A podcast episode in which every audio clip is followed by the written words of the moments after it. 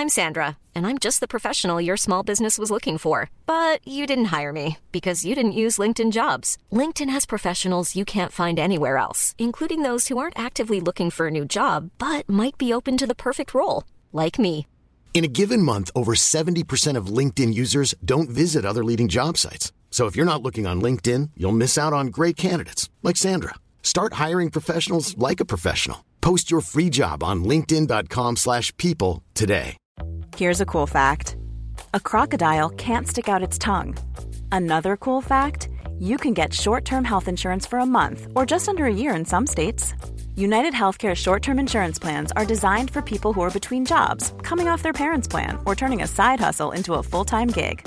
Underwritten by Golden Rule Insurance Company, they offer flexible, budget-friendly coverage with access to a nationwide network of doctors and hospitals. Get more cool facts about United Healthcare short-term plans at uh1.com. Louis.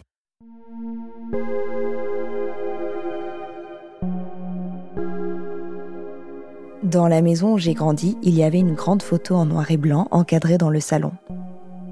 Lorsque j'étais enfant, cette photo faisait partie de mon univers familier. On y voit une femme de dos face à la mer avec une longue tresse de cheveux sombres. Sur sa hanche droite, elle porte un bébé, agrippé à son bras, tourné vers la mer lui aussi. Il était évident que cette photo représentait ma mère, avec moi dans ses bras. Je reconnaissais la longue tresse noire, la même qu'elle portait souvent à l'époque de ma naissance. Cette robe longue et blanche, tout à fait son style, un peu hippie. Et puis moi, enfant, avec toutes mes boucles sur la tête et quelque chose dans le geste, la façon de se tenir. Je trouvais cette photo très belle et j'étais flattée de nous voir ainsi afficher ma mère et moi en grand dans le salon. Des années plus tard, je suis tombée sur cette même photo dans une boutique de musée, sur une carte postale. J'étais déjà suffisamment grande pour réaliser tout de suite qu'il ne s'agissait pas d'une photo de ma mère et moi dont les droits auraient été vendus à un fabricant de cartes postales, mais bel et bien d'une photo d'artiste. D'Edouard Bouba, comme le verso de la carte me l'a appris. Cette photographie a pour titre Madras et a été prise en Inde en 1971. Avec le recul, cette anecdote me fait sourire. Je n'ai pas l'impression d'avoir été trompée, personne ne m'a jamais fait croire qu'il s'agissait d'une photo de famille. Je suis simplement amusée par cette interprétation toute personnelle que j'ai eue, si jeune, d'une œuvre d'art. Et je me dis que c'est peut-être ça qu'Edouard Bouba cherchait dans son travail de photographe. Inclure le spectateur, laisser son regard faire exister l'œuvre d'une manière unique et personnelle, et le mettre en connexion avec son regard à lui, d'artiste, et avec la réalité des personnes photographiées. Et peut-être parce que mon premier lien avec le travail d'Edouard Bouba a été profondément intime, chacune de ces photographies, aujourd'hui encore, continue de m'émouvoir. Dans cet épisode, la journaliste Marie Sala cherche à comprendre pourquoi la vue d'une œuvre d'art peut nous procurer tant d'émotions. Cet épisode a été conçu en partenariat avec les Rencontres d'Arles. Ce festival met à l'honneur la photo sous toutes ses formes, du 4 juillet au 26 septembre 2021 à Arles. Chez Louis Média, nous sommes très heureuses d'être partenaires de ces rencontres cette année, ce qui nous donne l'occasion, pour nous qui nous concentrons sur le son, de nous interroger sur les images dans nos différents podcasts. Je suis Brune Bottero, bienvenue dans Émotion.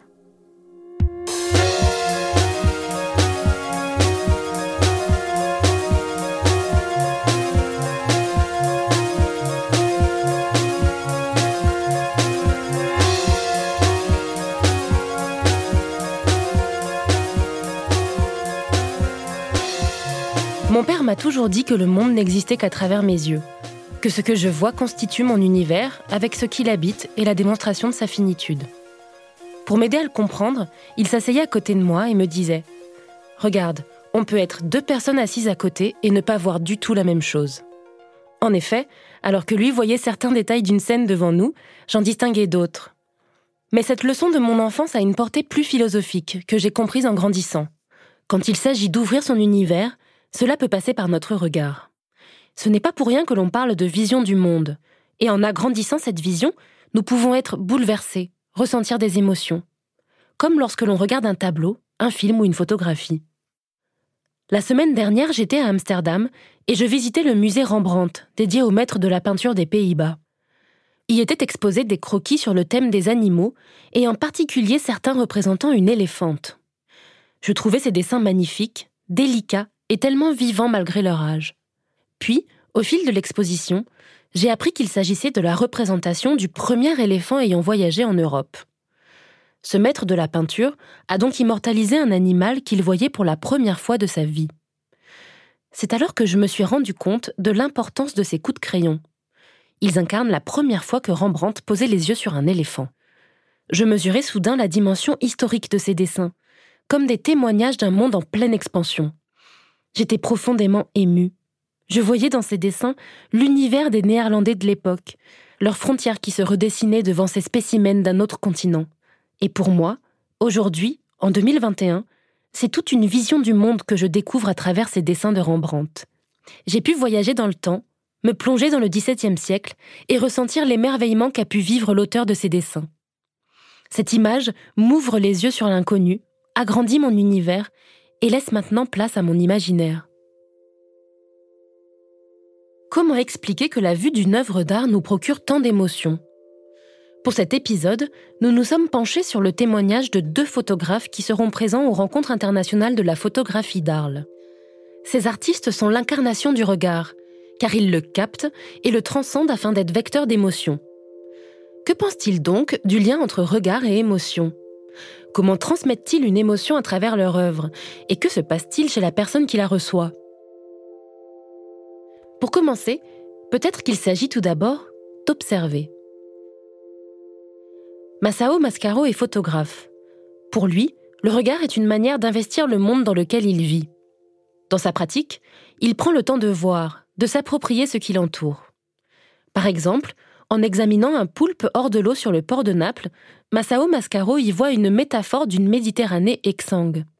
Aux rencontres d'Arles, il est possible de voir cette photo de poulpe exposée parmi plusieurs extraits de son travail, nommé Subsolé. De 2017 à 2020, Masao Mascaro a parcouru la mer Méditerranée sur les traces du personnage mythologique Ulysse, un prétexte pour s'attarder sur ce qui est devenu ce lieu de fantasme aujourd'hui. De notre image séculaire de Riviera à la tragédie migratoire qui s'y déroule, il a fallu à Masao Mascaro le temps de visualiser cet espace pour mieux le saisir et le photographier. L'appareil photo, c'est ça aussi. Ça permet de comprendre ce qu'est le monde, parce que du coup, l'appareil photo, bon, c'est euh, comme une prothèse, un prolongement euh, du regard mais en même temps, euh, l'appareil photo, c'est ce qui va me permettre de, douter. Ça me montre que le, le monde, il n'est pas seulement tel que je le regarde, il peut être autrement. Donc entre le, la photographie et le regard, il se passe des choses, des incertitudes, des doutes et des surprises. J'ai un regard insistant sur les choses, je regarde plusieurs fois et longtemps la même chose. Ça me permet de découvrir le monde et puis ça me permet de voir les choses euh, d'une manière euh, moins banale qu'elles ne le sont. Donc de regarder même des petites choses, mais de les regarder avec insistance. Les choses changent tellement rapidement que regarder les choses avec assistance, longtemps et de manière répétée, ça permet peut-être vraiment de, pénétrer les choses par le regard. Prendre le temps de voir permet-il de mieux capter une émotion? Marie Tomanova est photographe elle aussi, et elle partage l'opinion de Masao Mascaro. Il est important de prendre le temps de regarder ce qui nous entoure. D'origine tchèque, Marie Tomanova s'est installée à New York en 2018 pour y exercer son art. Aux rencontres d'Arles, elle expose son travail intitulé Ce fut jadis mon univers. Les photos exposées parlent du retour à son pays d'origine et du choc qu'elle a ressenti en le découvrant sous un nouvel angle. Pensez-vous qu'il est important de prendre le temps de regarder intensément ce qui nous entoure? Aujourd'hui, nous sommes dans un flot d'images permanent. Cela peut peut-être nous permettre de redonner de la valeur à certains éléments du quotidien? Oui, je pense que c'est important. Je pense également que c'est difficile. Comme vous le dites, nous sommes au milieu de tellement d'images, nous vivons vraiment dans un monde obsédé par l'image aujourd'hui. Je pense que le message visuel qui est communiqué à travers nos yeux, en fait, ce que l'on peut voir est très important parce que, en tant que photographe, ce que je vois est ce que je photographie. Et quand je suis intéressée par quelque chose, je le photographie. Mais je pense que le message transmis par le regard est quelque chose avec lequel je travaille beaucoup. spécialement dans cette série de photographies que j'ai prises de retour à la maison, en République tchèque. J'étais très émue à ce moment-là. C'était une expérience bouleversante, donc sur le moment, j'avais pas trop envie d'y penser, pas trop envie de penser à la photographie conceptuellement. Je photographie juste ce qui me fait ressentir une chose ou une autre, même si cela me fait sentir nostalgique ou triste. Il y a par exemple cette photo du rouge à lèvres de ma grand-mère, qui est décédée alors que j'étais aux États-Unis, et donc je n'ai jamais pu la revoir avant son décès. Toutes ces choses qui sont pour moi bouleversantes, je les photographie. Et ça m'aide en un sens à ne pas avoir à analyser ce que je vis, à tenter de le comprendre, parce que à ce moment-là, c'est trop. Donc, j'ai comme l'impression de pouvoir capturer ces émotions dans ma photographie et d'ensuite pouvoir y penser et faire ma paix avec, mais plus tard. Marie Tomanova nous montre combien l'objet photographie l'aide à contenir ses émotions, à les gérer, à mieux les vivre en les capturant. Prendre le temps, donc, lui permet de mieux ressentir et ainsi d'en mesurer puis transmettre l'intensité. La photographie qui en découle devient donc une sorte de cadrage des émotions. Et tout ça s'est donc arrivé quand j'étais en République tchèque.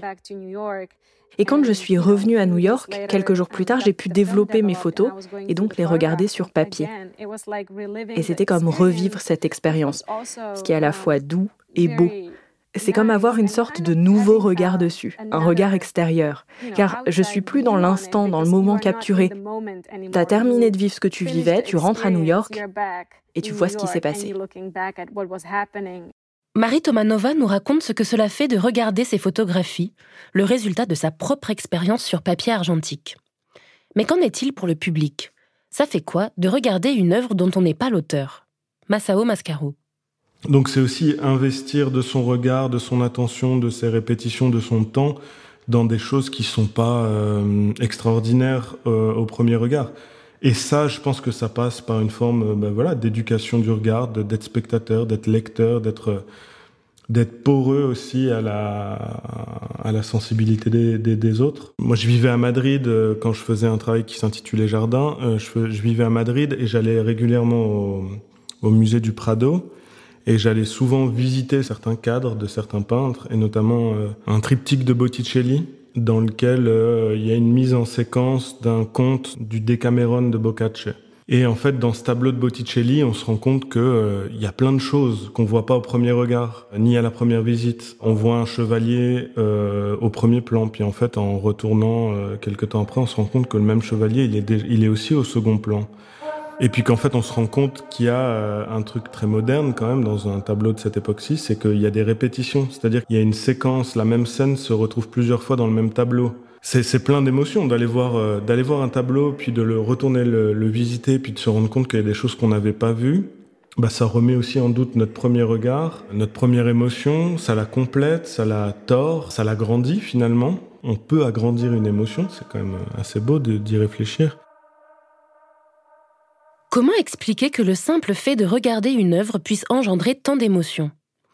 Le professeur Jean-Pierre Changeux est neurobiologiste. Il a tenté de répondre à cette question scientifiquement dans son ouvrage La beauté dans le cerveau, publié en 2016. Il a donc analysé l'oculométrie et ses effets immédiats sur le cerveau. En d'autres termes, il a mesuré où et comment une personne regarde un objet, comment son regard se déplace en zigzag d'un point stratégique à un autre. Sur une photographie, par exemple, l'œil va plutôt se concentrer sur les visages des personnages, puis sur le décor, et ainsi de suite. Il a ensuite connecté ça avec les réactions du cerveau. Et voilà ce que le professeur Changeux a découvert. Les informations récoltées à travers nos yeux, par exemple les visages sur une photo, vont passer par plusieurs étapes de type impulsion nerveuse, synthèse de protéines ou stimulation du cortex cérébral. En somme, une quantité de réactions du corps qui s'enchaînent pour transmettre les informations au cerveau. Tout cela pour terminer avec ce qu'il a appelé l'inition. L'inition, c'est le phénomène d'embrasement total de notre espace neuronal conscient. C'est ce moment où, en à peine 300 millisecondes, notre cerveau reçoit et analyse toutes les informations qu'il perçoit d'une œuvre et nous donne une réponse. Cette réponse, c'est l'émotion, la joie, la colère, la tristesse. Par exemple, Quand l'écrivain Stendhal a vu la ville de Florence et les merveilles qu'elle abrite, l'intensité des messages récoltés par son cerveau fut telle qu'il en tomba littéralement à la renverse. Cette sidération, c'est ce fameux syndrome de Stendhal. Un exemple extrême, certes, mais révélateur de l'impact de l'émotion esthétique sur notre corps. L'initiation est donc un mécanisme universel, mais l'émotion qui en découle est propre à chacun. Je me souviens, il y a quelques années, j'ai emmené un rencard au Louvre, et devant les œuvres de Botticelli, j'étais comme à mon habitude subjuguée, alors que lui restait complètement de marbre. À quoi cela est-il dû? Pour le professeur Changeux, la réponse réside dans l'association entre l'initiation, c'est-à-dire l'embrassement de notre cerveau par la beauté, et notre expérience personnelle. C'est ça qui va rendre notre réaction émotionnelle unique. Notre mémoire stockée au cours de nos vies, mais aussi une multitude d'éléments contextuels rentrent en compte dans la naissance de l'émotion. Anna Tcherkassov est docteur en psychologie, professeure à l'Université de Grenoble, et elle s'est spécialisée dans les émotions. Par téléphone, elle nous donne un exemple de cette connexion indicible et unique entre être humain et œuvre d'art. Imaginons cette œuvre d'art dans laquelle c'est le orange qui est la couleur dominante.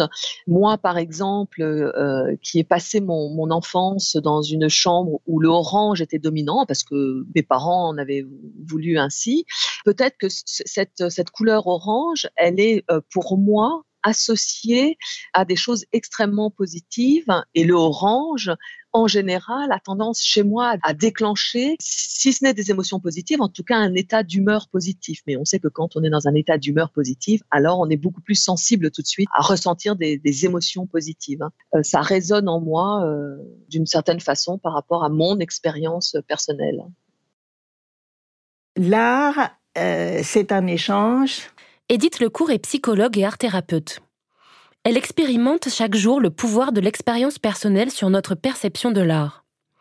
Selon elle, la contemplation d'une œuvre d'art, c'est aussi une rencontre inattendue qui nous surprend et nous bouleverse. Donc effectivement, ça nous permet de rencontrer aussi quelque chose de, de notre vérité intérieure, je dirais, se retrouve dans la rencontre de l'œuvre. C'est-à-dire qu'effectivement, toute cette complexité de notre vécu, de notre expérience, de, nos, nos goûts, de, bon, il y a tellement de choses là-dedans, tout d'un coup est euh, condensée dans cette forme qui nous touche, parce qu'effectivement, c'est vrai pour nous.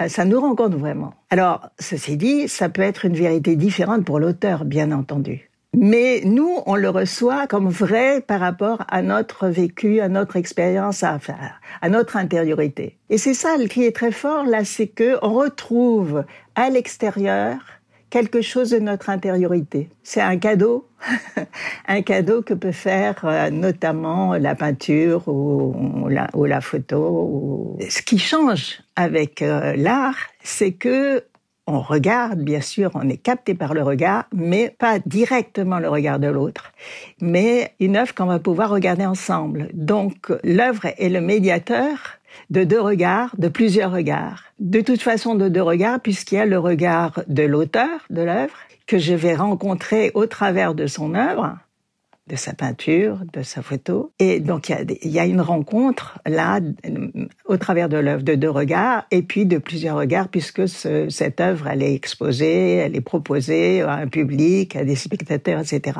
Donc ça, ça change tout parce que c'est déjà une émotion en partie partagée en partie parce que c'est pas forcément exactement la même émotion qu'on a euh, chacun, mais je regarde cette œuvre, je sais qu'elle est le produit d'une certaine émotion de, de l'auteur lui-même qui a voulu exprimer quelque chose, enfin qui a voulu euh, s'exprimer, on va dire, pas forcément exprimer quelque chose de conscient pour lui, mais s'exprimer et communiquer ça.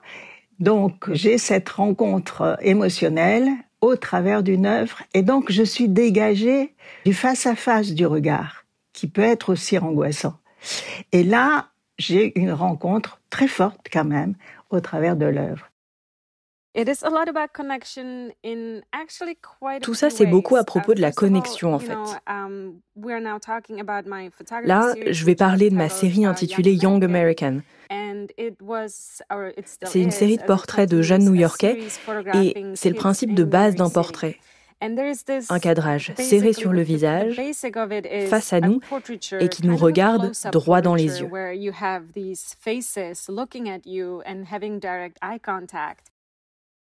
Marie Tomanova nous parle ici de l'importance de la connexion avec une œuvre. Si nous nous trouvons happés par une photo, une sculpture ou une peinture, c'est peut-être aussi parce qu'elle nous fédère autour de ce qui nous rassemble en tant qu'être humain.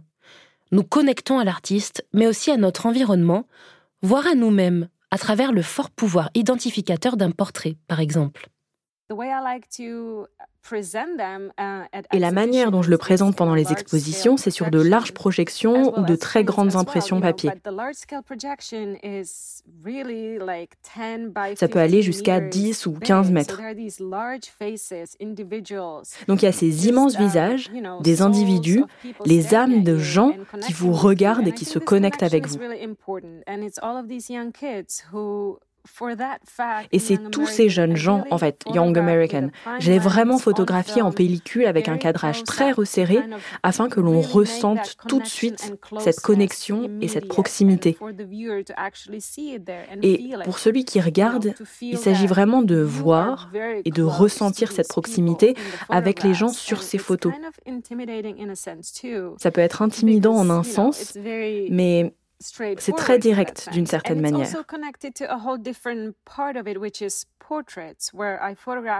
Et c'est aussi relié à quelque chose d'autre parce que ces portraits qui vous regardent avec un regard franc et direct, c'est quelque chose qui connecte les gens entre eux. Et c'est aussi un signe de reconnaissance très clair qui dit ⁇ Je te regarde, je te vois, et tu me regardes et me vois en retour. ⁇ Et je pense que ça, c'est vraiment très important dans mon travail.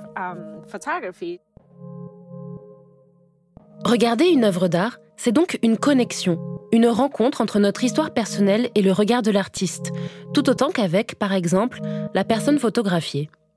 J'ai posé une question à Anna Tcherkassov, docteur en psychologie spécialisée dans les émotions, et à Edith Lecourt, psychologue et art-thérapeute. Que ressent-on exactement quand on se connecte aux œuvres d'art? Comment décrire avec des sensations cette initiation dont parle le professeur Jean-Pierre Changeux? Le, regard, c'est cette activité de fusion en fait. Pourquoi ce regard euh, si soutenu? C'est qu'en fait, on, veut s'immerger, donc on veut en quelque sorte rentrer dans l'œuvre d'art ou, faire entrer l'œuvre d'art en nous. Il y a, en fait, il y a une sorte de tendance. Euh, euh, on appellerait ça une tendance à l'action, même si évidemment il n'y a pas d'action réelle, mais cette, impulsion à, à fusionner avec, avec l'œuvre d'art alors que euh, dans une autre expérience émotionnelle, euh, le thème relationnel de l'objet est simplement euh, un thème esthétique, alors que dans la peur, le thème relationnel, c'est celui de la menace, etc., etc. On n'a pas de terme dans notre culture pour désigner très explicitement l'expérience esthétique, mais peut-être que dans d'autres cultures, il y a peut-être un terme qui est dédié très précisément à cette expérience-là. Dans l'émotion esthétique, ce qu'il y a, c'est que l'émotion nous est offerte contenue dans une forme. Il y a la mise en forme et il y a une symbolisation. Donc deux processus très forts qui ont travaillé l'émotion pour nous.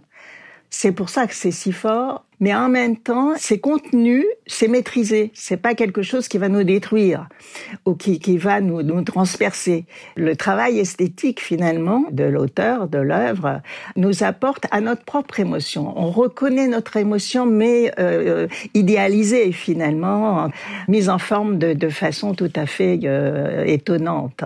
Et ça fait partie de la surprise, c'est que cette émotion, on la connaît, on a déjà eu des émotions fortes, mais là, elle est mise en forme d'une telle façon que, euh, effectivement, elle est idéalisée, elle est sublimée. Et puis on n'en est pas conscient. C'est pour ça aussi, c'est très fort parce que c'est en général des choses qui sont plutôt très consciente ou inconsciente qu'on va rencontrer dans des œuvres comme ça. C'est pas quelque chose qu'on peut verbaliser et ça nous rencontre à un niveau justement qu'on maîtrise pas et mais en même temps c'est mis en forme donc c'est c'est pas c'est pas douloureux c'est c'est pas qu'on va se retrouver à pleurer tous ensemble.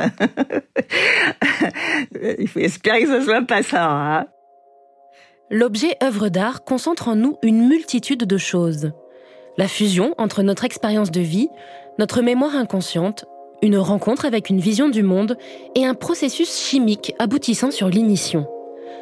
Mais cela est-il vrai pour tout le monde? Si l'art est un élément culturel présent dans n'importe quelle civilisation à travers les âges, est-il reçu de la même manière par tous les peuples? Les Yanomami d'Amazonie, les Yoruba au Nigeria, ou même les Japonais ou les Mongols Tomberaient-ils en pamoison devant la Joconde aussi? L'émotion esthétique est-elle la même pour tous? Marie Tomanova nous raconte ce qu'il s'est passé quand son exposition regroupant les portraits de son travail Young American a voyagé à travers le monde. What was interesting about the Young American series, which is the portraits of, of New York City kids. This message comes from BOF sponsor eBay. You'll know real when you get it. It'll say eBay Authenticity Guarantee. And you'll feel it.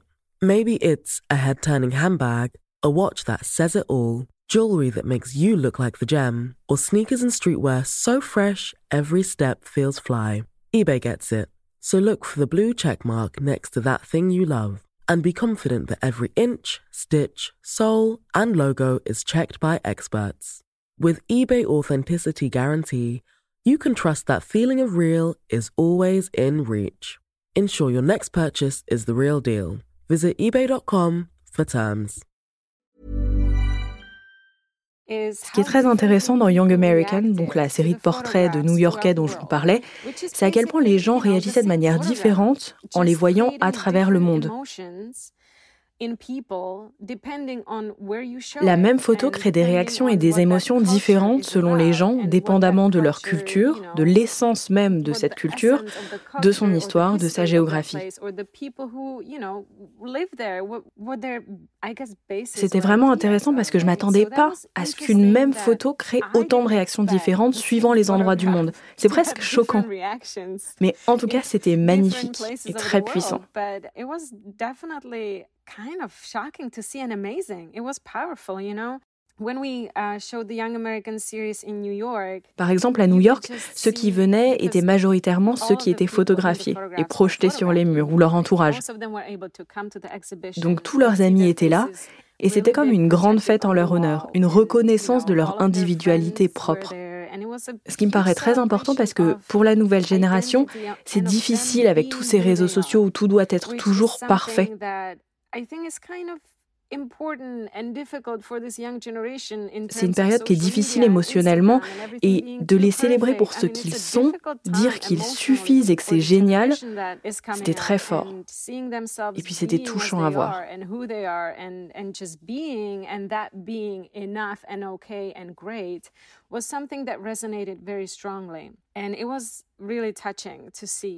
Ensuite, j'ai emmené cette exposition à Berlin l'an dernier pour le mois européen de la photographie. C'était tout aussi fascinant, mais pour toute autre chose. Tout le monde s'identifiait à ces jeunes parce qu'à Berlin, tout le monde vient de partout ailleurs avec euh, des rêves plein la tête qu'ils essayent de faire éclore dans cette grande ville.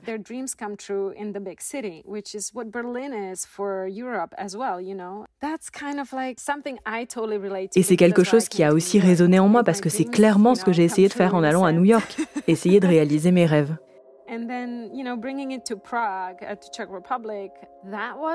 Ensuite, j'ai emmené l'exposition à Prague, en République tchèque.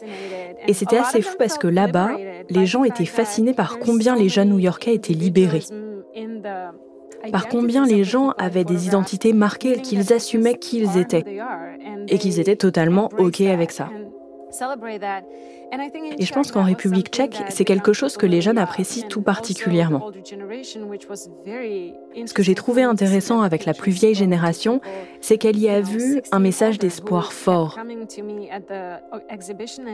Ils ont trouvé ça positif que ces jeunes soient si libres et qu'ils expriment si librement leur identité, leur genre, leur race, leur religion. Vous voyez, toute cette liberté dont on parle tout le temps.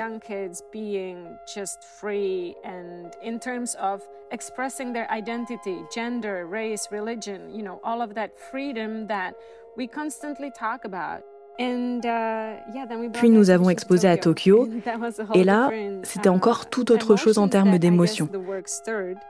Les photos ont uh, tiraillé les visiteurs. En fait, je pense que ce regard très franc et direct, au Japon, s'est reçu d'une manière plus complexe. Ce sentiment qui est très direct, agressif même, inattendu. J'ai montré une centaine de portraits au Japon et tous regardaient le public sans exception.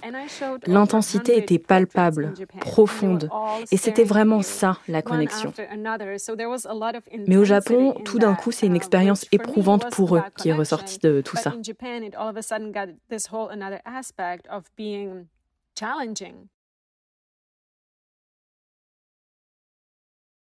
Le regard que nous posons sur une œuvre d'art et l'émotion que nous ressentons seraient donc aussi conditionnés par notre environnement, en plus de notre histoire personnelle. La culture dans laquelle nous sommes élevés, avec ses codes, ses traditions, son propre langage de la beauté. En grandissant, notre cerveau est confronté à des traditions esthétiques et à une éducation au regard, sculptant notre perception à notre insu. Cela s'imprime en nous, et ainsi des circuits culturels se font dans notre cortex cérébral. Anna Tcherkassov. L'émotion n'est pas une essence. L'émotion, en fait, c'est fonctionnel. On donne ce, nom-là à, un ensemble de phénomènes, mais cet ensemble de phénomènes n'est pas identifié comme émotion dans d'autres cultures.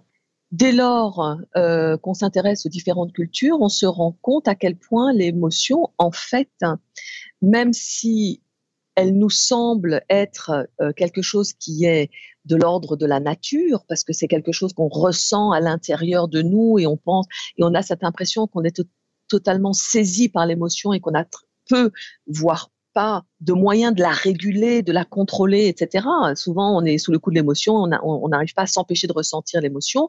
Et puis, à l'inverse, d'ailleurs, si je vous dis, allez, maintenant, je veux absolument que vous soyez méprisante. Allez, allez, ressentez du mépris. Ben, vous me dire, mais non, mais je peux pas. Donc l'émotion, elle a ce côté, elle nous donne cette sensation que c'est quelque chose qui est euh, de l'ordre du naturel, qu'on peut pas contrôler. En fait, c'est pas si sûr que ça, parce que quand on regarde les différentes cultures, on se rend compte que les cultures ont des émotions extrêmement différentes et nous avons, nous, des ressentis qui n'existent pas dans d'autres cultures et d'autres cultures ont des ressentis qui n'existent pas dans les nôtres dans la dans notre culture. Et c'est souvent très manifeste entre les cultures orientales et les cultures occidentales. Et donc l'émotion, c'est c'est quelque chose qui, qui est construit. C'est un construit culturel, c'est un construit social, culturel, mais que nous intériorisons depuis notre naissance et même avant, probablement. Et c'est donc tellement intériorisé qu'on en arrive évidemment à penser que c'est quelque chose que nous n'arrivons pas à contrôler. Mais en fait, ça n'empêche que c'est construit. La beauté n'est donc pas universelle. La sensibilité émotionnelle est aussi définie par notre culture. Un japonais pourrait trouver dans le théâtre traditionnel No un summum de beauté et de grâce, là où un occidental pourrait trouver ça ennuyeux, voire comique. Mais je me demande, n'y a-t-il pas aussi une part de rêve, voire d'inexplicable là-dedans?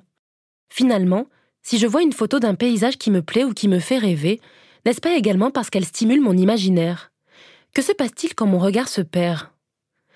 Masao Mascaro propose une piste de réflexion pour répondre à cette question. Et si notre esprit, en réalité, vagabondait grâce au hors-champ? Pour rappel, le hors-champ en photographie est l'ensemble des éléments qui n'apparaissent pas dans le cadre d'une image, tout ce qui est suggéré et non montré.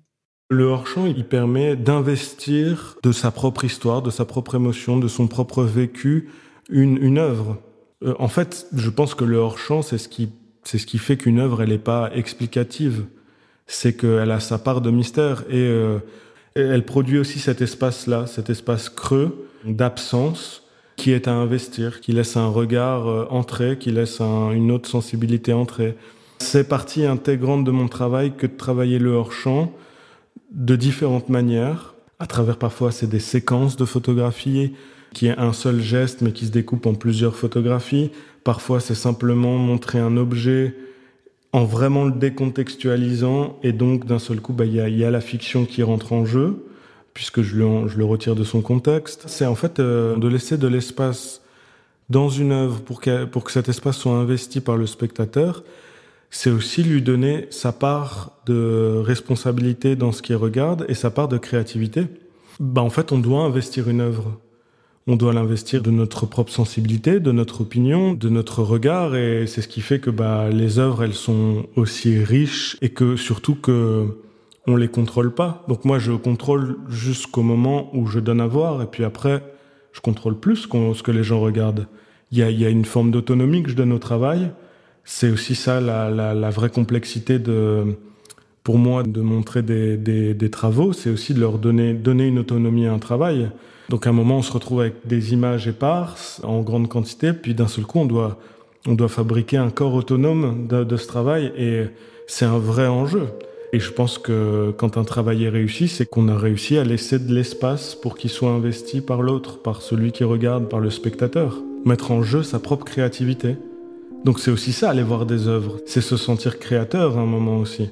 Et quand on sort d'un musée, on, en général, euh, ou d'une exposition qui nous a plu, on se sent des ailes de créateur. Notre regard a été transcendé par l'œuvre de quelqu'un et on a senti qu'il y avait cet espace-là pour notre propre bonheur. C'est aussi ça. Le peintre autrichien Gustav Klimt a dit L'art est une ligne autour de vos pensées.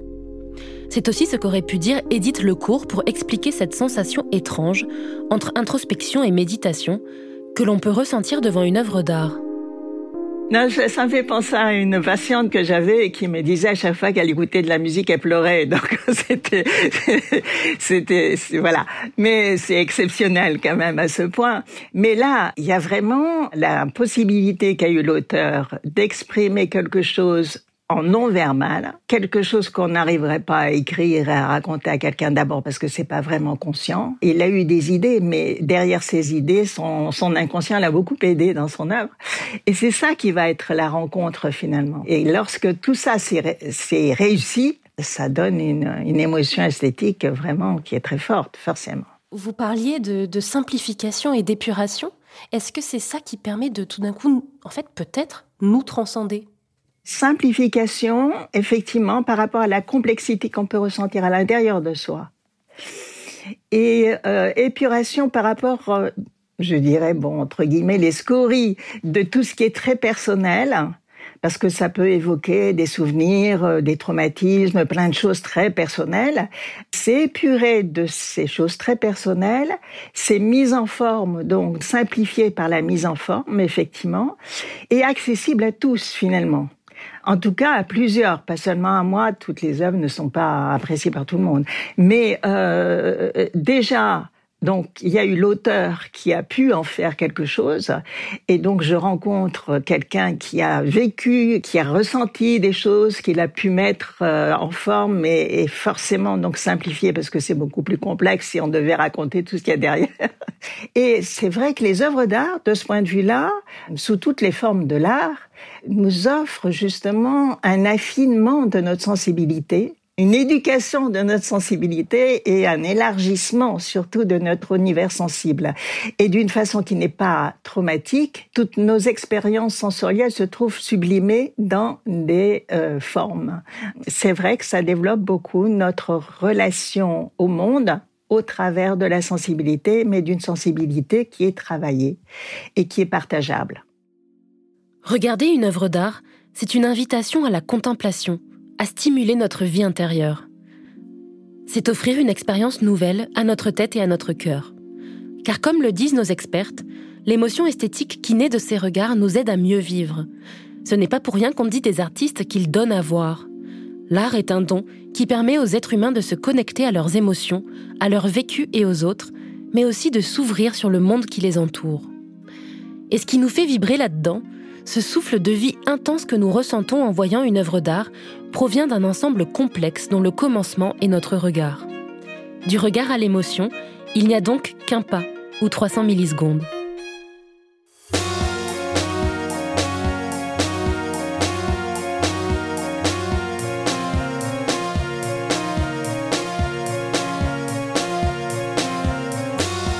Vous venez d'écouter Émotion cet épisode a été tourné, écrit et monté par la journaliste Marie Sala.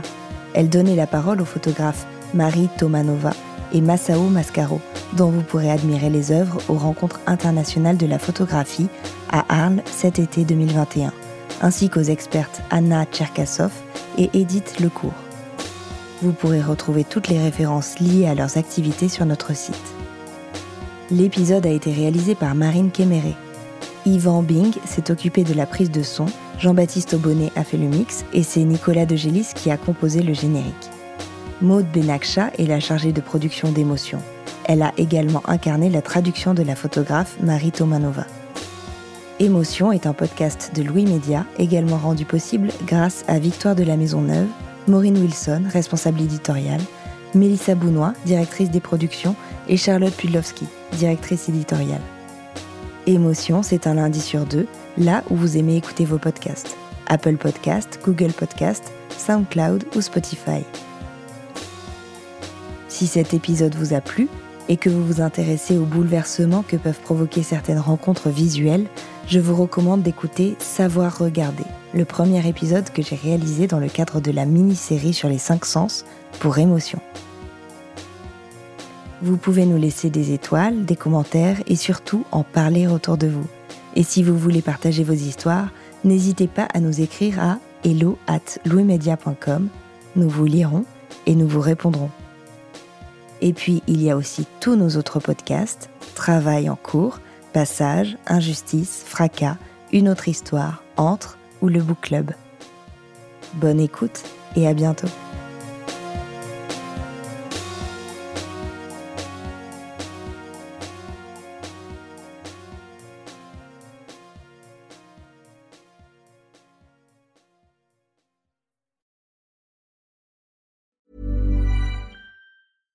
This message comes from BOF sponsor eBay. You'll know real when you get it. It'll say eBay Authenticity Guarantee. And you'll feel it. Maybe it's a head turning handbag, a watch that says it all, jewelry that makes you look like the gem, or sneakers and streetwear so fresh every step feels fly. eBay gets it. So look for the blue check mark next to that thing you love and be confident that every inch, stitch, sole, and logo is checked by experts. With eBay Authenticity Guarantee, you can trust that feeling of real is always in reach. Ensure your next purchase is the real deal. Visit eBay.com for terms. The Claude 3 model family from Anthropic is your one stop shop for enterprise AI. With models at every point on the price performance curve, you no longer have to make trade offs between intelligence, speed, and cost. Claude 3 Opus sets new industry benchmarks for intelligence. Sonnet strikes the perfect balance between skills and speed. And Haiku is the fastest and lowest cost model in the market, perfectly designed for high volume, high speed use cases. Join the thousands of enterprises who trust Anthropic to keep them at the frontier. Visit anthropic.com slash Claude today.